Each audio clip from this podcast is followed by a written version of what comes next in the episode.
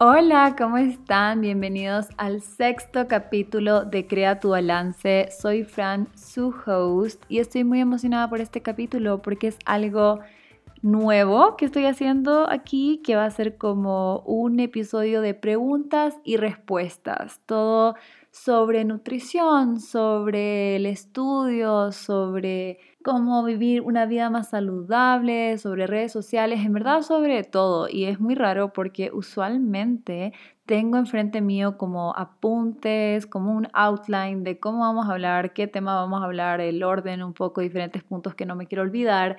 Pero en este caso no tengo nada, solo estamos hablando como así literal, como amigos conversando y yo tengo acá solamente las preguntas que ustedes, yo les puse en Instagram para que me hagan diferentes preguntas sobre diferentes temas y solamente les iba a ir contestando. Pero igual, como saben, antes de empezar me gusta hablar un poco sobre mi semana, eh, ¿cómo se llamaba? El update de la semana. También siento que se convirtió, es update y aprendizaje de la semana, así que así le vamos a empezar a decir.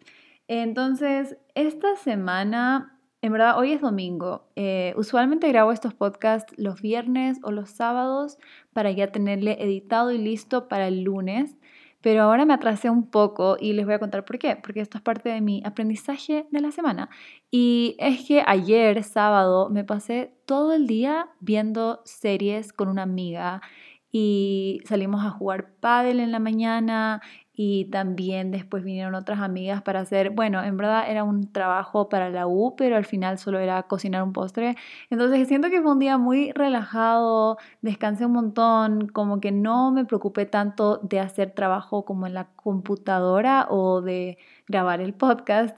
El aprendizaje es que está bien tomarse días off, o sea, tratar de descansar por completo, que creo que es algo que si escucharon mi capítulo de productividad, sí les digo que traten de descansar porque eso sí es importante para ser más productivo, pero también a mí me cuesta un montón no hacer nada de la U o del trabajo en un día completo, o sea, siento que por lo menos quiero hacer una o dos horas de algún deber o avanzar en algo, porque también, por un lado, así no se me acumula todo y después siento que tengo mil cosas que hacer y no me alcanza el tiempo. Entonces lo hago porque yo sé que el futuro yo va a estar agradecido. Pero la cosa es que igual creo que es importante darse un día. Así que ese es mi, mi aprendizaje. Eso aprendí. Que, que está bien a veces tratar de avanzar las cosas, pero también está bien a veces solo no hacer nada en todo un día. Y la verdad no estoy colapsando tanto como pensé, porque yo dije, chuta, ahora el domingo tengo que hacer mil cosas, pero no, o sea, me organicé bien y no estoy tan estresada como pensé que iba a estar. Así que eso, ese es el aprendizaje de esta semana. Y bueno, ahora sí, entremos a las preguntas. Voy a agarrar aquí mi celular, un segundito voy a buscar.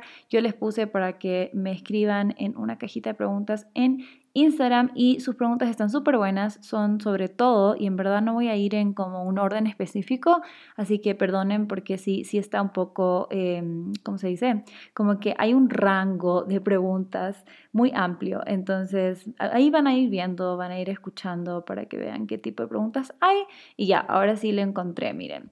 Em, vamos a empezar con esta pregunta aquí que dice... ¿Qué herramientas o apps utilizas para tomar apuntes y no perderte en el proceso? Yo creo que para las personas visuales vayan a mi YouTube porque ahí se los muestro mucho mejor porque les voy a tratar de explicar ahora, pero creo que quizás van a tener una mejor imagen si lo van a ver a mi página de YouTube. El último video que les subí tiene que ser el de estudio, de tips de estudio y cómo tomo mis apuntes y ahí pueden verlo todo. Pero la verdad yo no uso ninguna aplicación así en particular.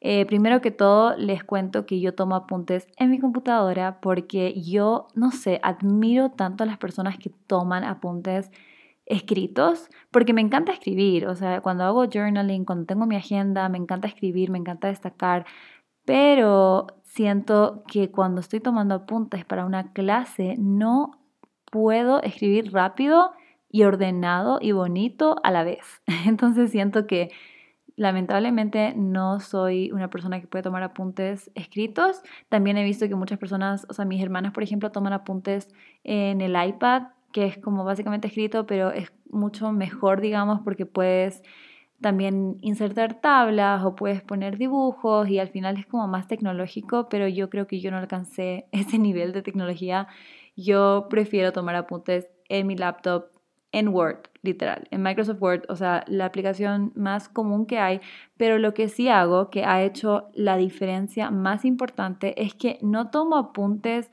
como que solo escrito todo así como en un párrafo o en bullets. Antes hacía eso, escribía como en bullets, en como diferentes puntos, eh, pero me di cuenta especialmente estudiando nutrición, por si acaso no sé, siento que no hice ninguna introducción de quién soy, pero estoy estudiando nutrición y dietética, estoy en mi tercer año y estos son tips de apuntes que me han servido para esta carrera en específico, en donde hay muchas eh, clases que son como, como de medicina, o sea, anatomía, eh, fisiología, fisiopatología, metabolismo, que son clases en donde hay mucha información. Entonces, para ese tipo de clases, sí creo que una forma de tomar mejores apuntes es haciendo cuadros.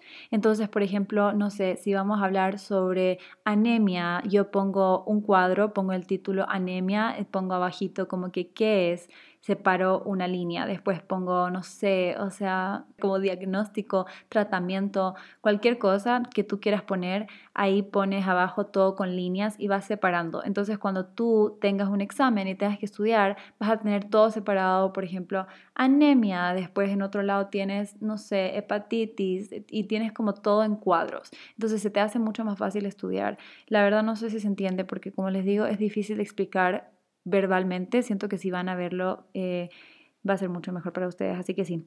Eh, y otra pregunta, vamos con otra pregunta. Esta dice, ¿estudiar nutrición te hizo cambiar tu forma de pensar respecto a la comida?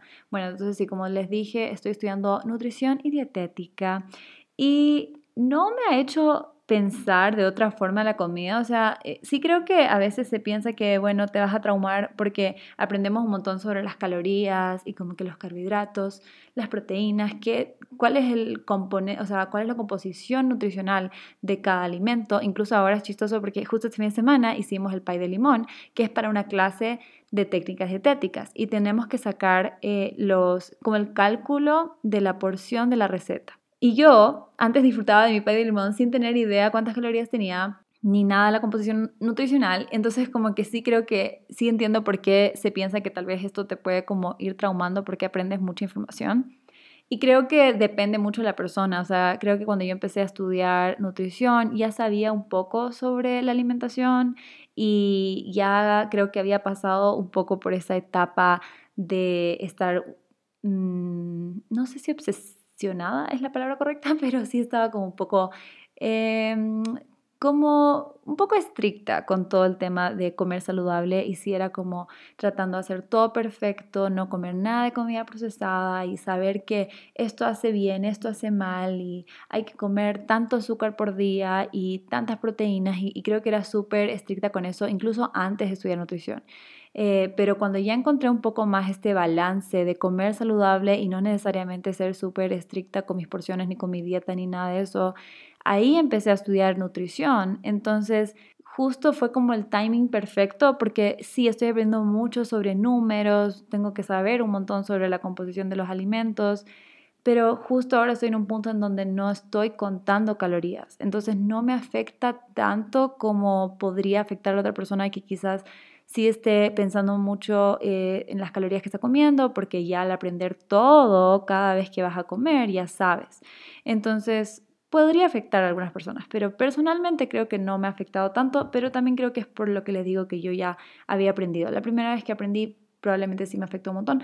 Y creo que ahora lo que sí me afecta con respecto a la comida son mis clases de bioseguridad de alimentos, que es una clase en donde aprendemos un montón sobre los microorganismos, las bacterias, los virus, todas estas cosas que pueden eh, formarse en los alimentos.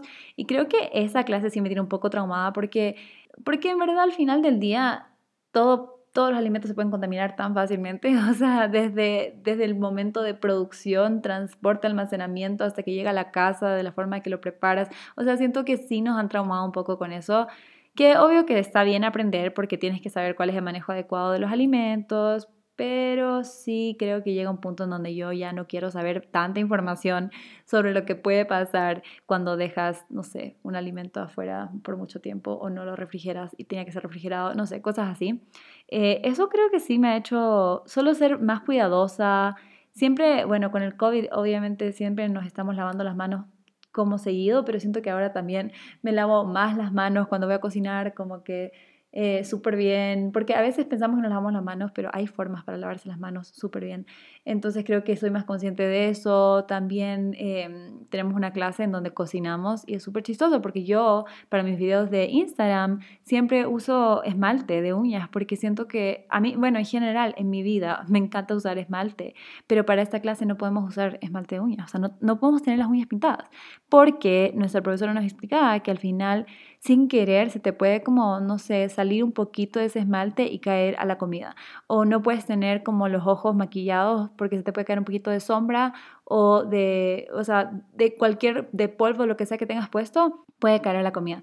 Entonces, como que típico, sabes que tienes que amarrar el pelo para que no caiga pelo en la comida, pero estas otras cosas, eh, incluso joyas, como que no puedes estar con aros, con, collares. Entonces, tipo de cosas a veces ahora cuando voy a cocinar es como que, mm, ¿será que me saco el esmalte.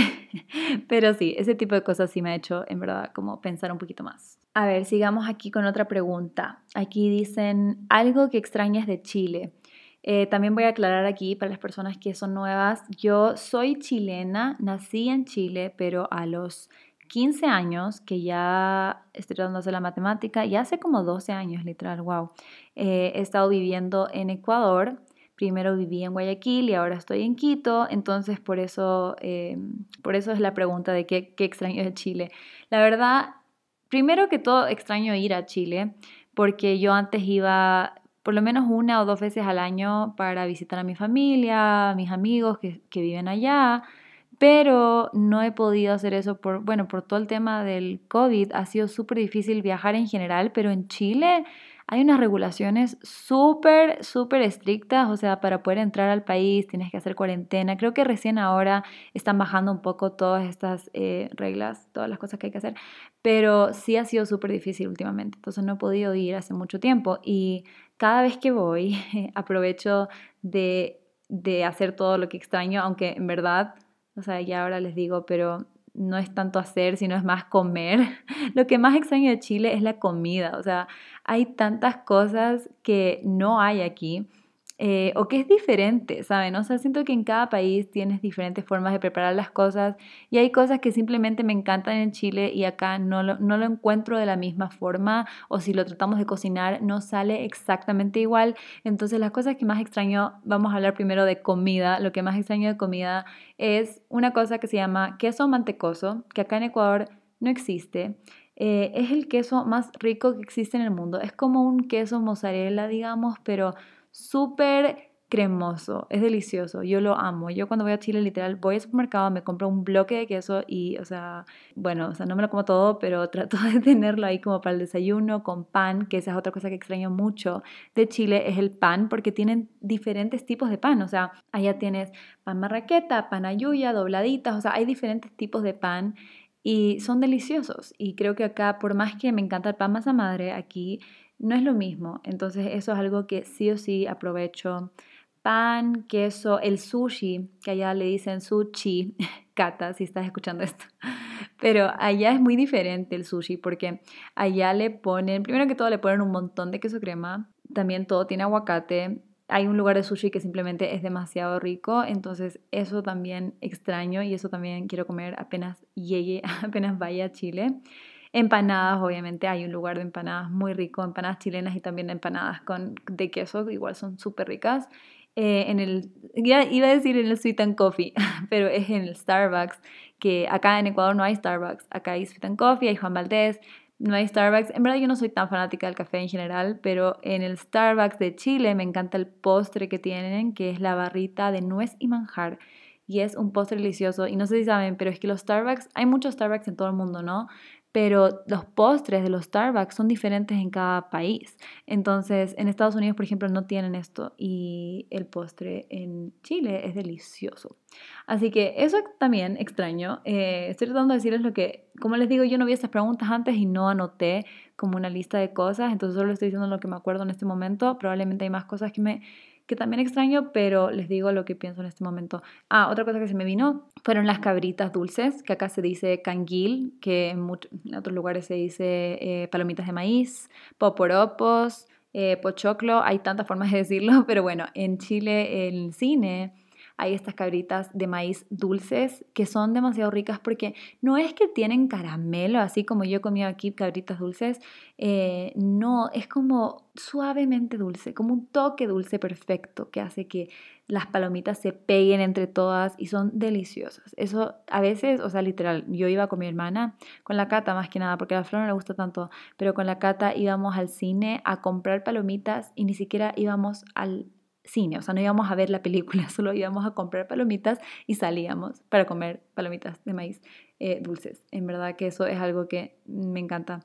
Y, y, bueno, o sea, hay, probablemente hay muchas cosas más que no me estoy acordando en este momento, pero eso extraño mucho de Chile. Pero aparte, digamos en serio ya, no hablemos solo de comida, aparte de comida, extraño de Chile el sentimiento de estar en tu país, o sea, para mí, y podemos hablar de esto en otro capítulo, siento que siempre tengo esta como este dilema de de dónde soy, porque sí, soy chilena, nací en Chile, mis dos papás, eh, mi papá y mi mamá son chilenos, tengo un montón de familia allá, pero yo no vivo allá hace mucho tiempo, yo ya he vivido acá en Ecuador mucho tiempo, pero tampoco soy ecuatoriana, entonces siempre hay como este dilema, pero hay algo que pasa cuando yo estoy en Chile que sí me siento como en casa, como que escucho el acento chileno que yo sé que yo bueno, yo lo cambio un poco, las personas que me conocen han visto, cuando yo hablo con mi mamá, con mi papá, tengo como más acento chileno y cuando hablo con otras personas tengo como un acento neutro, aunque en Quito me han dicho mucho que tengo acento de Guayaca, o sea, de la costa,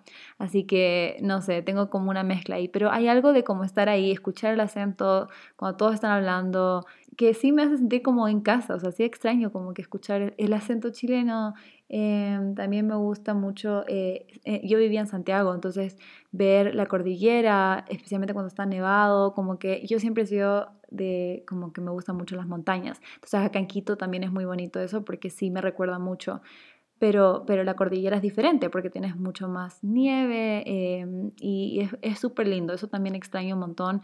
Obviamente mi familia, mis abuelos, eh, mis tíos, los extraño un montón, me encanta poder estar allá, mis primos, también extraño Concepción, o sea, porque yo era de Santiago, pero visitaba mucho Concepción, porque ahí están, está mi familia. En Santiago tengo algunos amigos, pero en Concepción están como que mi familia, mis primos, mis tíos. Entonces eso, extraño un montón de cosas. La verdad podría seguir diciéndoles, pero creo que tenemos que avanzar con la siguiente pregunta. Pero, pero sí, ojalá que muy pronto pueda ir a Chile. Y mm, eso, a ver, ¿cómo no compararse con los demás? Me preguntan por aquí. Eso es súper importante y creo que muy difícil porque hoy en día que estamos en un mundo de redes sociales, siento que es muy fácil compararse con todo el mundo. O sea, tú puedes estar viendo lo que está haciendo tu amiga, pero también puedes ver lo que está haciendo Kim Kardashian, no sé, o sea, como que alguien súper famoso. Y siento que a veces nos comparamos un montón, como que, ay, esta persona, yo quisiera poder irme de viaje así, o yo quisiera poder verme como esta persona, tener el pelo de esta persona, tener el cuerpo de esta persona. O sea, como que puede pasar mucho que nos comparamos constantemente con lo que estamos viendo. Creo que, eh, no, sé, no sé si tengo como un tip eh, como de cómo puedes parar de compararte en este momento, porque creo que es algo que es más como un proceso, ¿saben? O sea, creo que es algo que de a poco vayamos viendo primero, porque muchas veces algo que aprendí con mi psicóloga es que cuando vemos algo en otra persona, que primero podemos decir como, ay, yo quisiera esto, pero no puedo porque no sé como lo del viaje, por ejemplo, como que, ah, yo quisiera poder viajar así, pero tengo que trabajar y tengo que hacer esto. Como que a veces compararse puede ser bueno porque te muestra lo que tú realmente quieres. Por un lado, por un lado creo que sí puede ser bueno porque te das cuenta que tú también quieres eso y eso te muestra como que yo también lo puedo lograr, si esta persona lo hizo, yo también lo puedo lograr. Pero ya creo que cuando hay otras cosas que es un poco más difícil, como quizás lo más superficial, como que, ay, yo quiero este cuerpo o yo quiero esto, creo que ya ahí tenemos que empezar a trabajar un poco más en nuestro amor propio y en aceptar cómo somos y tratar de, sí, alcanzar la mejor versión de nosotras mismas, pero sin compararnos con los demás, porque eso, o sea, nunca vamos a poder ser otra persona, ¿no? Entonces, lo máximo que puedes hacer es compararte contigo misma del pasado, o sea, tratar de decir, yo quiero ser mejor, por ejemplo, si, si quieres eh, no sé, como que tener más músculo o tonificar como que más tu cuerpo. Entonces decir, quiero empezar a hacer más ejercicio, por ejemplo. Lo que puedes hacer es compararte con tu yo de ahora. O sea, por ejemplo, yo que estoy yendo al gimnasio y todo esto, como que yo puedo comparar y decir, bueno, el yo de ahora, no sé, no está, está yendo una vez a la semana al gimnasio. Yo podría tratar de ir tres eh, a cuatro veces a la semana y como que eso ya es mejorar mi versión de mí, ¿saben? O sea, creo que eso es algo que, que se puede hacer para poder sentirte mejor contigo misma, porque no estoy diciendo que tienes que quedarte siempre así y como que envidiar o no sé si envidiar es la palabra correcta, pero a veces creo que la comparación sí está un poco ligado al, al envidia, ligada a la envidia, porque es como que, ay, ellos tienen esto y yo quisiera. Yo veo así la comparación, no sé si me estoy confundiendo y si hay otra forma de ver la comparación, pero yo sí la veo así. Em, entonces creo que a veces, como les digo, primero esa envidia puede venir de que tú también quieres eso y que también lo puedes lograr, pero también siempre sabiendo que es tu versión, de lo que sea que quieras, si es viaje, si es estar saludable, si, si es estudiar algo, o sea, lo que sea que, que sea lo que tú estás comparando, que tú estás viendo en otra persona, que tú también quieres para ti, lo puedes lograr. Solamente es que siempre acuérdate que tenemos versiones diferentes, o sea, lo que eso se ve para esa persona no es igual a lo que se ve para ti. Entonces puedes lograr todo lo que esa otra persona que tú estás comparando tiene, pero lo puedes hacer de tu manera. Y también creo que es muy importante saber que las redes sociales no son el 100% de esa persona. Entonces, cuando tú ves que otra persona siempre está feliz, siempre está viajando, siempre está, no sé, con amigos, siempre está haciendo un montón de cosas y tú eres como que quisiera tener esa vida, también acuérdate que no se muestra todo en redes sociales. Las redes sociales literal son el highlight, son la parte más bonita. Y ahora, hoy en día, creo que hay un montón, un montón de redes, eh, de cuentas en redes sociales que muestran la realidad. O sea, muestran un poco más de cómo, bueno, el cuerpo, cómo se ve photoshopeado y el cuerpo, cómo se ve normal. Entonces, creo que eso también es muy importante considerar. O sea, después de lo otro que ya les dije, de lo que pueden tomar acciones para ustedes también poder alcanzar, hacer algunas de estas cosas que quieren alcanzar pero también siempre recordar que se va a ver mucho más bonito y todo ya está editado y perfecto para las redes sociales. Entonces, si estás comparándote con redes sociales, siempre acuérdate de eso. Y si ya es como una comparación quizás em, con otra persona en tu vida real, ya eso puede ser un poco más de qué puedo hacer yo para, para lograr sentirme como me quiero sentir. ¿Qué es lo que me falta? ¿Por qué me estoy sintiendo con estas ganas de compararme? ¿Qué es lo que realmente me molesta de que esa persona tiene y que yo no? Y creo que ahí ya te vas conociendo un poco más, un poco mejor a ti misma. Y, y, eso, creo que lo del amor propio es muy importante también y hay muchas formas en que puedes hacer eso para poder sentirte cómodo contigo misma. Y a ver, sigamos con otra pregunta. ¿Cómo se puede incorporar verduras para los niños? Como les digo, literal estas preguntas están como que quizás la próxima vez tengo que hacer un tema porque siento que vamos a estar saltando de un tema a otro, pero a mí me gusta porque siento que es como hablar de todo un poquito. Verduras para los niños, yo creo que, no sé, yo quizás como no tengo niños, no sé si va a ser tan fácil como yo pienso, pero yo digo que se lo escondas en otras comidas. Por ejemplo, no sé si han visto, tengo una receta que es una pizza de zucchini y eso tiene un montón de zucchini o calabacín o zapallito italiano, hay muchas formas de decirle. Eh, y, este, y esto como que según yo no se nota, o sea, la Flo y muchos amigos míos han probado esta pizza y les encanta y en verdad que tiene un montón de vegetales. Entonces yo creo que como escondiéndoselas en la comida es una forma, o sea, no le pongas un plato de brócoli si es que en serio a, ese niño no le gusta el brócoli, porque se va a dar cuenta y no va a querer comer el brócoli. Entonces creo que sí tienes que tratar de como escondérselo en la comida y quizás ir de a poco, porque también he escuchado y he aprendido en mis clases que los niños sí pueden ser muy sensibles a los sabores, entonces quizás si le pones mucho eh, se van a dar cuenta. Y como que quizás eso, eso va a hacer que no se lo quiera comer. Entonces, no sé, ahí anda poniéndole en las hamburguesas, eh, quizás puedes hacer como arroz y le mezclas un poquito de arroz de brócoli, que no es arroz de brócoli, sino que puedes licuar el brócoli y te queda como, como el arroz de coliflor, que tampoco es arroz, pero solamente le haces como en pedacitos o lo puedes hacer con un cuchillo también, como que pártelo en pedacitos muy chiquititos y le mezclas con el arroz. Y tal vez como que le dices, este es un arroz verde, porque el verde es tu color favorito, no sé, como que tratar de hacerlo divertido para ellos. Eso también es algo que hemos aprendido un montón en, en nuestras clases, que es tratar de hacer que sea divertido el momento de comer, que no sea como una obligación, tienes que comerte todos los vegetales, porque yo digo, sino que, que el niño tenga ganas de comer, o sea, hacerlo divertido, como que buscar recetas diferentes, agregarle diferentes ingredientes, como que ir probando. Y obviamente puede ser que no le gusten algunas cosas, pero ahí creo que solo toca hacer prueba y error y, cocinar un montón. Así que ahí em, les deseo suerte con las personas que están tratando de hacer que sus niños coman verduras y siempre saben que en mi página pueden encontrar un poco de recetas. Así ahí pueden encontrar recetas y pueden tratar de hacérselas y a ver si les gusta. Alguien me pone acá, ¿cómo te afectó psicológicamente tener acné? Sería genial un podcast sobre aquel tema. Ya tenemos un podcast sobre ese tema, así que pueden ir a escuchar ese.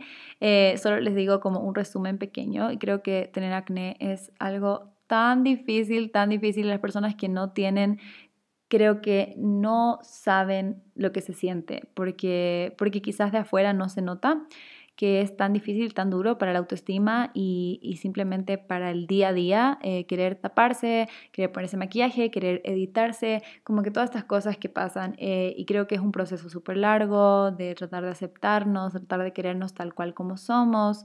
Y, también creo que es algo que si tienes la oportunidad de hablar con un psicólogo para poder ir em, estableciendo ese amor propio por ti y darte cuenta que tú eres mucho más que tu aspecto físico. O sea, por más que eso sea acné o tu peso o lo que sea, o sea, eso al final del día no importa. Lo que importa es quiénes somos realmente nosotros.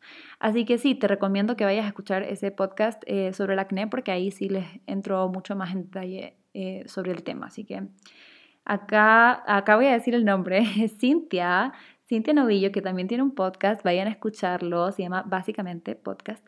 Em, dice, ¿qué opinas del pensamiento de que a cierta edad tienes que hacer cierta cosa. Y sí, justo acá también me pone eh, el hint del podcast de la Dani. No sé si han visto, también la Dani Schulz sacó un nuevo podcast que está buenísimo y, y creo que ahí justo hay un capítulo sobre la edad, el último que subió y no lo terminaba de escuchar, lo empecé a escuchar porque me sentí tan identificada porque a mí me pasa exactamente lo mismo. Yo tengo 27 años, yo estoy estudiando mi segunda carrera. O sea, todo lo que la sociedad dice que yo debería estar haciendo a mi edad, no estoy haciendo. O sea, yo debería ya tener novio, casi que ya casarme y ya estar pensando en tener hijos, obviamente ya vivir en mi propia casa, departamento, o sea, todas estas cosas que yo debería estar haciendo para mi edad.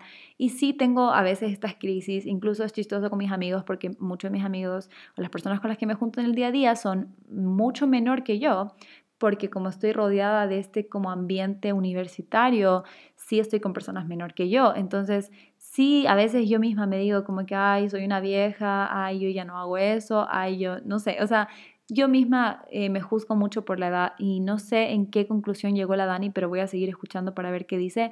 Pero yo creo que al final del día no importa la edad, por más que es difícil de acordarse que no importa la edad, o sea, yo creo que un tema que ella va a hablar y no escuché que dijo y quiero escuchar ahora en este momento, pero creo que lo que más me afecta a mí sí es el tema de como la edad, eh, el reloj biológico como se diga, pero eso de que después de cierta edad no es recomendado tener hijos. O sea, ahora yo en metabolismo estoy estudiando todos los, todas las enfermedades genéticas que pueden pasar y cómo es un, hay un mayor riesgo cuando tú tienes hijos después de los 35 años. Entonces, sí, obvio que entra este miedo porque es como que, ay, no importa la edad y no importa si me caso después, si encuentro el amor después, si tengo hijos después, pero como que sí importa un poco, ¿no? Porque si te pasas de los 35 años y ya estás aumentando un riesgo de tener em, alguna enfermedad genética o algo en tu hijo que obviamente no, no quisieras que pase. Entonces creo que ese tipo de cosas sí me hace pensar como que, ay, no sé qué estoy haciendo con mi vida, dónde está mi príncipe azul, la persona con la que voy a pasar el resto de mi vida.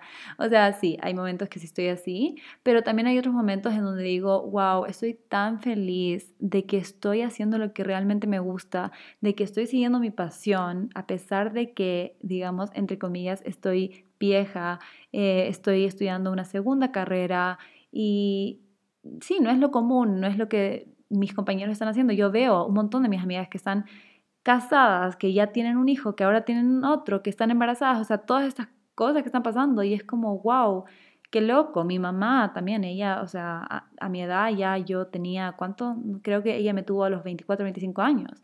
Entonces, sí, creo que es, es un tema súper importante de, de hablar es tiempo de normalizar esto y saber que a veces nos vamos a demorar un poco más. Y, y, bueno, no sé, yo creo que eso más o menos es mi, mi pensamiento sobre la edad. Nunca es tarde, nunca es tarde. Como les dije, creo que mi segundo capítulo del podcast, Nunca es tarde para seguir tu pasión, vayan a escuchar ese ahí, que yo creo que ahí sí les hablo un montón sobre, especialmente cuando se trata un poco más de lo que quieres hacer con tu vida, nunca es tarde para eso. Aquí otra persona me pregunta, ¿la harina blanca es mala? Em, no, no creo que ningún alimento en sí es malo. La harina blanca sí es eh, una harina más refinada, eh, ha pasado por más proceso, entonces no es como la harina integral. Pero en verdad que al final es muy útil para hacer pan, para hacer postres. Eh, al final siempre queda otra textura con la harina blanca. Entonces creo que no, no es mala en sí. Obviamente hay otras opciones que son menos refinadas, como la harina de avena, la harina de almendras, y tiene otro tipo de, tiene más nutrientes en, por un lado, pero yo pienso que en verdad que no hay que satanizar ningún alimento, no hay que decir como que esto es malo, no lo comas nunca. Yo sí soy más de como eh, la vida balanceada en toda moderación, así que yo creo que eso, todo moderación, no, nada es bueno, nada es malo. Acá otra persona dice, ¿qué recomendarías a alguien que quiere tener su abdomen plano y es su mini obsesión? A ver, este es difícil porque sí entiendo, o sea, creo que por mucho tiempo yo quería el abdomen plano, la línea, así esa, no sé cómo explicarles, pero bueno, como que no el six-pack completo, pero hay como una línea de abdomen como que bueno, no sé, quería estar súper tonificada por mucho tiempo y sí era como un poco obsesión, porque era como que casi que después de ir al gimnasio o después de comer o lo que sea, como que mirar, a, que si mágicamente va a aparecer esa línea, así, no sé, pero sí creo que es como algo que, no me acuerdo quién le escuché, pero que pasa mucho. O sea, que por el principio dije, estoy, estoy loca, porque siempre estoy revisando en el espejo para ver si salieron abdominales mágicamente. Y después una vez escuché a alguien más que dijo que hacía lo mismo. Entonces ahí me di cuenta, ah, no estoy loca, muchas personas hacen esto. Pero bueno, la cosa es que sí es difícil, pero creo que al final del día, muy parecido con lo del tema del acné, no tenemos que dejarnos llevar solamente por nuestro aspecto físico. Muchas veces pensamos, ah, pero es que cuando yo tenga un abdomen plano voy a ser feliz. O, ah, pero es que cuando, ajá, yo tenga un abdomen plano significa que ya soy lo máximo en el gimnasio. O, o sea, empieza a pensar qué es lo que realmente piensas que ese abdomen plano te va a traer. Quizás tú piensas que cuando tengas ese abdomen plano no sé, vas a poder conquistar a todas las mujeres o todos los hombres que quieras. O sea, no sé cuál es en verdad eh, el motivo, porque siempre hay un motivo, ¿saben? O sea, quizás puede ser que, que, no te sientes muy bien con tu cuerpo en general y tú piensas que ese abdomen blanco, blanco ese abdomen eh, marcado, plano, va a ser que como que ya vas a querer a tu cuerpo, cuando la mayoría de las veces no es así, ¿saben? O sea, incluso cuando llega ese abdomen plano, después encuentras otra cosa, porque al final el problema nunca fue el abdomen. Eh, y creo que eso ya es algo mucho más profundo que hay que ir trabajando con nuestro amor propio y, tratar de darnos cuenta que podemos ser felices en este momento tal cual. Y siendo así feliz, podemos hacer ejercicio y podemos lograr metas. No estoy diciendo que no se pongan una meta, o sea, si quieren estar más tonificados está súper bien tenerlo como meta, pero acá me estás poniendo en la pregunta que es una mini obsesión. Entonces creo que en ese momento, cuando ya se vuelve como el centro de todo, ahí ya pienso que hay que ver un poco más cuál es la raíz de por qué estás queriendo este eh, físico tan desesperadamente y, tratar de ir trabajando un poco en eso. Y sí, y creo que no, nunca está mal, como les digo, o sea, si, si en serio quieren hacer ejercicio y tratar de comer más saludable o, seguir una dieta más estricta, también es completamente válido, o sea, está súper bien preocuparse por cómo se ve tu cuerpo y por tratar de hacer una mejor versión física de ti también, está súper bien, solo creo que es importante recordar que eso no es lo que vales, o sea, no es todo lo que tu físico no significa que ah, cuando tenga este cuerpo perfecto yo voy a ser perfecto, o sea, darte cuenta que es como una suma, o sea, es tu físico y tu interior, o sea, son las dos cosas. Entonces creo que eso, no sé si, si se entiende lo que quiero decir, pero esa es, mi, esa es mi respuesta a esa pregunta. Otra pregunta, ¿cómo lograste balance económico suficiente para cubrir los gastos de tu estudio y todos tus gastos en general? Em, fue súper difícil, o sea, yo creo que al final tuve mucho apoyo de parte de mis padres, eh, así que muchas gracias. Mi mamá, yo sé que siempre escucha este podcast, así que muchas gracias a los dos, em, porque sin ellos, la verdad, no hubiese podido hacerlo. O sea, yo nunca quise pedirles ayuda económica para pagar la universidad porque ellos me ayudaron, ellos me financiaron mi primera carrera universitaria. Entonces yo no quería decirles, ay, bueno, ya, sorry, pero ahora quiero estudiar otra carrera, así que como que présteme plata. No, o sea, en serio creo que era algo que como yo quería para mí y era algo, una pasión mía, yo sí sentía la responsabilidad de por lo menos tener que trabajar y ahorrar lo suficiente para poder seguir este sueño que yo quería hacer. Eh, pero ellos me apoyaron mucho en el sentido de que yo todavía estoy viviendo con ellos. Entonces, yo en este momento estoy trabajando y creo que sí podría financiar un departamento aparte, pero creo que también me ayuda mucho a estar eh, más tranquila, poder vivir con ellos, compartir los gastos aquí, porque siento que al final del día sí tengo que pagar cada mes la universidad y no es tan barato, entonces tener su apoyo me ayudó mucho, pero también eh, ir empujándome a tratar de lograr más eh, con mi trabajo, o sea, para mí es un poco diferente que para otras personas porque yo trabajo un poco más independiente, trabajo con diferentes marcas, entonces tratar de ponerme como más metas, tratar de aprender cómo cobrar también por mi servicio, o sea, creo que antes cobraba mucho menos y, y ahora confío un poco más en, en lo que hago y creo que, o sea, todo depende un poco de, eso y, y, entonces he logrado en este momento poder encontrar un balance perfecto para poder trabajar con marcas que quiero trabajar eh, y al mismo tiempo tener tiempo para estudiar, que creo que el primer año fue el peor año, o sea, en el sentido de balance y de equilibrio, yo no estaba nada balanceado, o sea, estaba trabajando a full, estaba estudiando a full y me alcanzaba apenas el dinero para poder pagar el semestre. O sea, estaba así como justito. Y, y sí podría haberle pedido probablemente dinero a mis papás y probablemente sí me hubiesen dado. Pero, y no es una cosa de orgullo, sino que era una cosa de que en serio yo quiero tratar de hacer esto por mí misma. Y al principio me costó, porque era como que no sé cómo hacer esto, porque si no eh, trabajo no tengo dinero, pero si no estudio voy a perder la beca. Entonces, no sé, tenía todo este como, este ciclo en donde estaba súper estresada por el tema del dinero. Y de a poco, con mi psicóloga, en verdad, mi psicóloga me ayudó tanto en este aspecto, porque ella me hizo dar cuenta que, no estaba trabajando eficientemente con mi tiempo, como que me, me, hizo dar cuenta que estaba trabajando por menos de lo que yo debería haber estado, lo debería haber estado haciendo. Y, bueno, no quiero entrar tanto en detalle en eso en este capítulo, pero podemos hablarlo en otro capítulo. Pero en general creo que eso me ayudó tanto a valorar mi trabajo y valorar lo que hago. Y ahora puedo decir que estoy mucho más balanceada en mi vida y ya no tengo esa preocupación económica. Así que eso... A ver, vamos por una pregunta que es un poco más em, ligera. es caricaturas favoritas de tu infancia. A ver, tengo muchos, la verdad. O sea, de infancia a infancia, así muy chica, me gustaba Winnie the Pooh. Mi mamá dice que literal yo tenía peluches de Winnie the Pooh. Eh, amaba Winnie the Pooh, veía todo Winnie the Pooh. Me gustaba mucho uno de dinosaurios que no me acuerdo cómo se llamaba, pero me gustaba un montón una serie, no sé, ¿era una película, serie? No sé, pero de dinosaurios. Em, ay, no sé cómo se llamaba. Pero bueno, ya, después ya como un poco más eh, mayor, me gustó mucho Phineas y Ferb eso veíamos un montón con, mi, con mis hermanas. Em, Arnold, Hey Arnold, me encantaba. Rocket Power, yo veía todo esto de Nickelodeon. ¿Qué más veíamos? El de Dexter y Didi, ese veía también. A ver, no sé, no sé, quiero decir otro más, pero creo que Arnold me encantaba un montón, me, me encantaba la historia.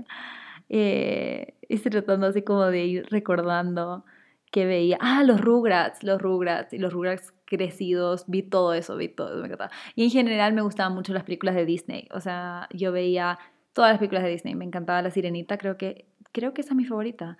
También me gustaba Tarzán, El Rey León, o sea, veía todo, veía todo. Creo que por eso todavía soy fanática con la televisión en general, o sea, las series, como que ayer con mis amigas me estaba dando cuenta que en serio he visto todas las series que existen en el mundo y me encanta, me encanta ver series Me encanta ver películas también, pero siento que es difícil saber si una película va a ser buena o no. Porfa, díganme recomendaciones de buenas películas, porque me gusta ver películas, pero me ha pasado que veo películas y no son tan buenas y al final ya me decepciono. Así que bueno, esa es la respuesta de esa pregunta. Em, vamos a seguir viendo otra pregunta por aquí. ¿Cómo vamos con el tiempo? Creo que podemos alargarle un poquito más, así que voy a seguir contestándole un poquito más de preguntas por aquí. A ver, aquí dice, ¿cómo empezar o hacer un negocio o hacer conocer un negocio nuevo? Primero, te recomiendo que vayas a escuchar el podcast que grabamos con la Caro eh, sobre su emprendimiento, porque creo que eso te va a ayudar un montón creo que escuchar historias de otras personas que ya lo han hecho ayuda mucho porque uno te como te da como la inspiración, eh, la motivación de como que si ella lo logró, yo también lo puedo lograr. Pero dos, también te ayuda a ver un poco los errores que cometió esa persona para quizás no cometer esos mismos errores o los tips que tiene esa persona para tú poder seguirlos.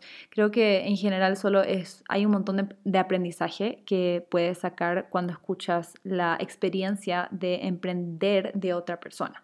Así que sí o sí te, recomiendo ese capítulo, anda a escucharlo. Pero bueno, el tip que te puedo dar yo es que cuando comiences un negocio nuevo, un emprendimiento nuevo, tienes que estudiar un montón, tienes que tratar de, ver dónde te estás metiendo, en qué, em, en qué, ¿cuál es la palabra que estoy buscando? Se me fue la palabra. Pero, o sea, depende, no es categoría, es como en qué segmento, bueno, no sé, pero la cosa es que donde te estés metiendo, dependiendo de cuál sea el tema de tu emprendimiento, tratar de estudiarlo súper bien para poder saber si en realidad tu idea que que tú tienes es eh, algo que necesita la gente. Creo que eso es lo más importante, tratar de encontrar una necesidad, o sea, un servicio que va a poder ayudar a otras personas.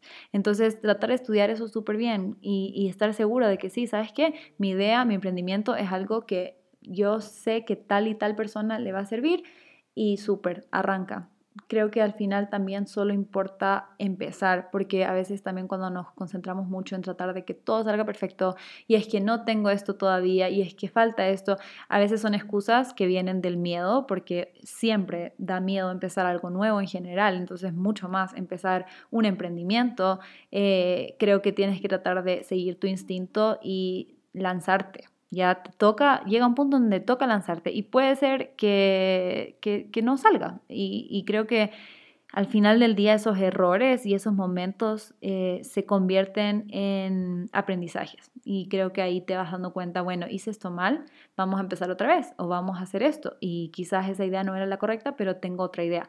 Eh, creo que eso, o sea, trata de no limitarte si es que llegas a fallar o si algo no sale bien, no pienses que entonces no, es que esto no es para mí, mejor me voy y ya adiós. No, o sea, trata de, hacer eso y, y, hacer conocer, acá también dice. Entonces, para hacer conocer tu negocio, o sea, creo que también es un poco ver quién es tu target, tu audiencia, quiénes son las personas que quieren tu servicio y trata de alcanzar esas personas, o sea, trata de ofrecerles, qué sé yo, un descuento o algo para que prueben tu servicio, para que vean que es algo que, es que no sé, no sé de qué se trata, entonces puede ser, pueden ser tantas cosas, entonces tal vez no aplica, pero, o sea, lo que sea, trata de, de poder comunicarte con esas personas que quieren ese servicio para que ellos, entre ellos, también puedan ir recomendándote y todo. Y creo que hay diferentes formas de, de ir dándote a conocer.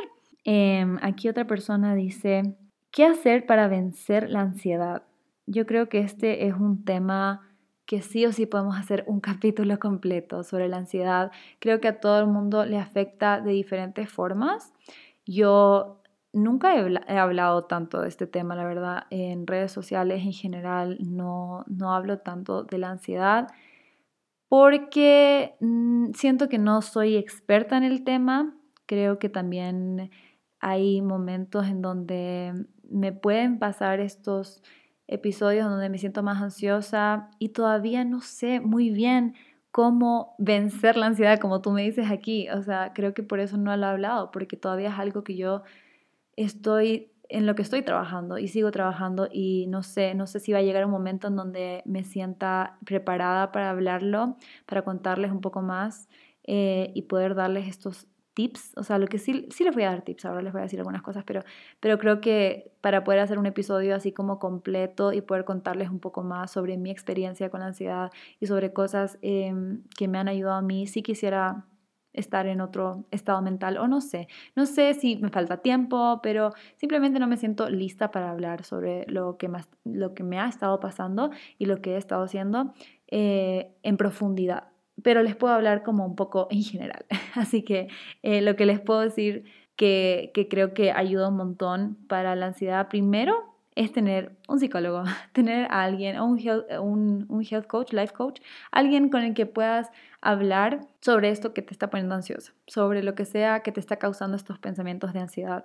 Creo que es tan importante poder hablarlo con alguien, eh, poder decir lo que sientes. Creo que eso para mí ha sido increíble porque antes no le decía a nadie y ahora poder tener una persona eh, que sea, bueno, obviamente de confianza, como alguien como tu psicólogo, creo que es súper, eh, ayuda mucho. Ya, ya desde ahí creo que se puede aliviar un poco la ansiedad porque sabes que hay alguien en el mundo que sabe lo que estás sintiendo y, también esa persona obviamente te va a ayudar. Tu psicólogo te va a decir y va a tratar de encontrar, depende de qué tipo de psicólogo, ¿no? Pero hay algunos que te van a tratar de dar tips eh, de qué puedes hacer, otros que te van a tratar de ayudar a encontrar la raíz de dónde viene la ansiedad y todo eso.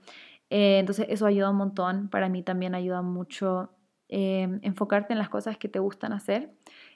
por ejemplo, yo me he dado cuenta que a mí me gusta tener una mañana muy tranquila, una mañana donde leo, una mañana donde me tomo un té y me pongo a escribir en mi journal y me prendo una velita o prendo el difusor y como que todo este tipo de cosas me gusta mucho a mí. Y me he dado cuenta que eso ayuda a que mi ansiedad en general esté más bajo o salir a caminar, este tipo de cosas me ayudan mucho y obviamente para cada persona va a ser muy diferente, entonces tienes que encontrar esas cosas que a ti te hagan sentir tranquilo y en paz. Y creo que tratar de hacer por lo menos una de esas cosas en el día sería como súper bueno para, para, para, ayudarte con ese tema. Y em, el journaling, que para mí es algo que me gusta mucho, pero creo que incluso para personas que nunca lo han hecho antes, lo pueden intentar, porque esto es casi como tener a tu psicólogo, pero como 24/7, o sea, puedes escribir cuando tú quieras, cuando tú, incluso cuando no tengas ganas de escribir. A veces escribir ayuda mucho porque sacas todo lo que estás pensando y eso puede ayudar también a reducir los niveles de ansiedad. Entonces eso también creo que ayuda un montón. Respiración, obviamente la respiración siempre va a ayudarte. Em, hay estas aplicaciones diferentes, yo estoy pagando por una en este momento. Se llama Calm y como de, de calma, eh, y tiene un montón de diferentes audios que puedes escuchar de meditación o de guías para respiración y eso ayuda tanto. Hay uno que es para, o sea, si no, si no quieren escuchar eso, yo les digo, si, si están en un momento ansioso, traten esta respiración, que es inhalar por 4 segundos, sostener por 4 segundos y exhalar por 8 segundos. Y cuenten, vayan contando. Y les juro, hagan eso cuatro veces, cinco veces y es como magia, o sea, en serio se sienten mucho más tranquilos. Entonces, inhalar cuatro segundos, casi que les voy a hacer así, hacer en este momento, así, todos juntos. No, mentira, no lo vamos a hacer. Pero ya, inhalar cuatro segundos, sostener cuatro segundos y exhalar ocho segundos. Van a ver que eso ayuda un montón. Así que eso, y, y sí, como les digo, sí quiero hacer un capítulo en el futuro, eh, cuando me sienta lista. En algún punto sí quiero hablarles un poco sobre la ansiedad y, y qué se puede hacer y contarles un poco mi experiencia también. Más que nada porque sé que mi historia puede ayudar a otras personas, porque yo también escuchando podcasts de otras personas me he dado cuenta em, y me ha ayudado mucho escuchar, simplemente escuchar historias de otras personas ayuda tanto a veces porque te das cuenta que no eres la única. Entonces sé que tengo que hacer ese capítulo, pero todavía no me siento lista, como les digo. Así que bueno, em, ahora sí ya vamos viendo la última preguntita porque si no ya nos vamos a pasar de la hora y no quiero eh, no sé, no quiero alargarme tanto, así que vamos a ver este último. Dice, ¿puedes darnos tips sobre cómo, a ver, no sé leer otra vez, ¿puedes darnos tips de cómo intentar saber qué es lo que te apasiona? Pueden ver eh, que subí un podcast, creo que es el segundo capítulo, que es sobre cómo encontrar tu pasión o cómo, no, nunca es tarde para encontrar tu pasión. Eh, ese capítulo quizás te ayude. Yo creo que en general no es tan fácil como decirte cómo lo vas a encontrar, porque no sé, la verdad, cómo cada persona encuentra su pasión. Creo que para mí fue súper random. O sea, yo también nunca me había dado cuenta que me gustaba tanto la nutrición y, y la cocina y hacer recetas, aunque a veces era un poco obvio, pero a veces no.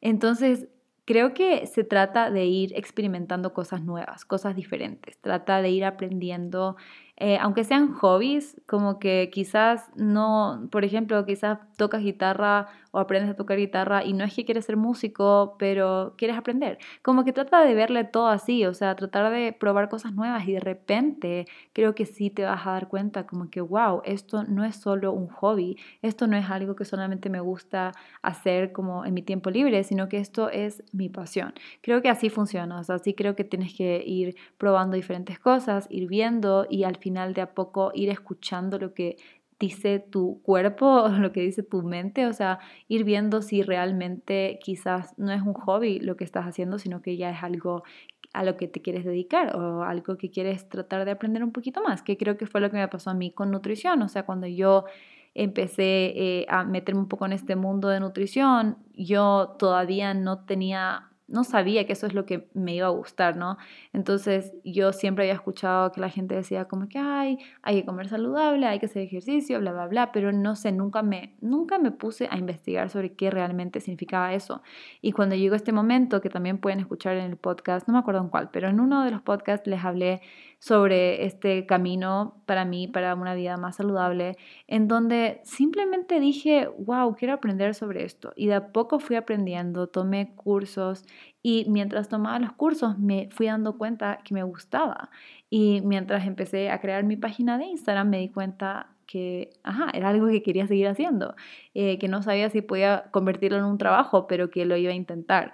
Entonces, creo que es un poco eso, ir probando cosas diferentes, ir viendo y, y, hacerle caso a tu instinto también y a tu pasión, porque yo creo que también pasa mucho que tú sabes cuál es tu pasión, tú sabes que te gusta esto, pero quizás tú no te atreves a aceptarlo porque tal vez piensas que eso no es lo que le va a gustar a tu papá o a tu mamá o a la sociedad o a tus amigos o no es algo como no es algo común o no sé, muchas veces hacemos lo que el resto quiere que hagamos. Literal, muchas veces, qué sé yo, mi mamá quiere que sea doctor, entonces voy a estudiar medicina, pero en verdad no es lo que yo quiero, yo quiero ser cantante, pero ser cantante en tal país no es rentable o hacer esto, como que creo que llegan muchas excusas que vienen del miedo, porque no nos atrevemos a hacer algo que es quizás difícil, quizás un riesgo, pero al final eso es peor para nosotros porque nos quedamos con una pasión dentro, algo que sabemos que queremos hacer y no lo hacemos por miedo. Entonces creo que eso también es muy importante, aprender a reconocer cuando ya por fin se te ponga enfrente tuyo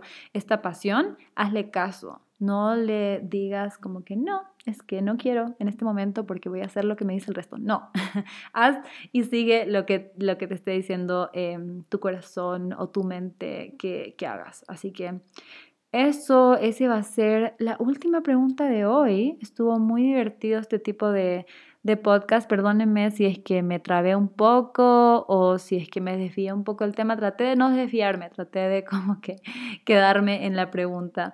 Em, y sí creo que podemos hacer quizás uno o dos de estos eh, cada temporada. Eh, porque sí está divertido y tener un poquito más de menos estructura creo que sí es divertido también de vez en cuando así que como saben, igual al final del podcast yo siempre les doy una recomendación de podcast que les voy a poner en el, eh, la cajita de descripción, pero les voy a contar porque justo hablamos de este podcast en este capítulo, así que les voy a recomendar de Danny Schulz, eh, que se llama Viene y va, se llama Edad el capítulo, que es el que estoy escuchando en este momento, así que vayan a escuchar ese podcast que está súper bueno, eh, aunque no lo he terminado, pero los otros capítulos están súper buenos también, así que seguro que este también les va a gustar. Em, así que esa es la recomendación. Si quieren ir a escuchar un podcast en este momento, vayan a escuchar ese de ahí. Muchas gracias por escuchar este capítulo. Espero que haya podido contestar algunas de sus preguntas. Ya saben que siempre me pueden escribir por Instagram. Ah, y también etiquétenme donde sea que estén escuchando este podcast, que me encanta ver dónde están. Y nos vemos el próximo lunes. Bye.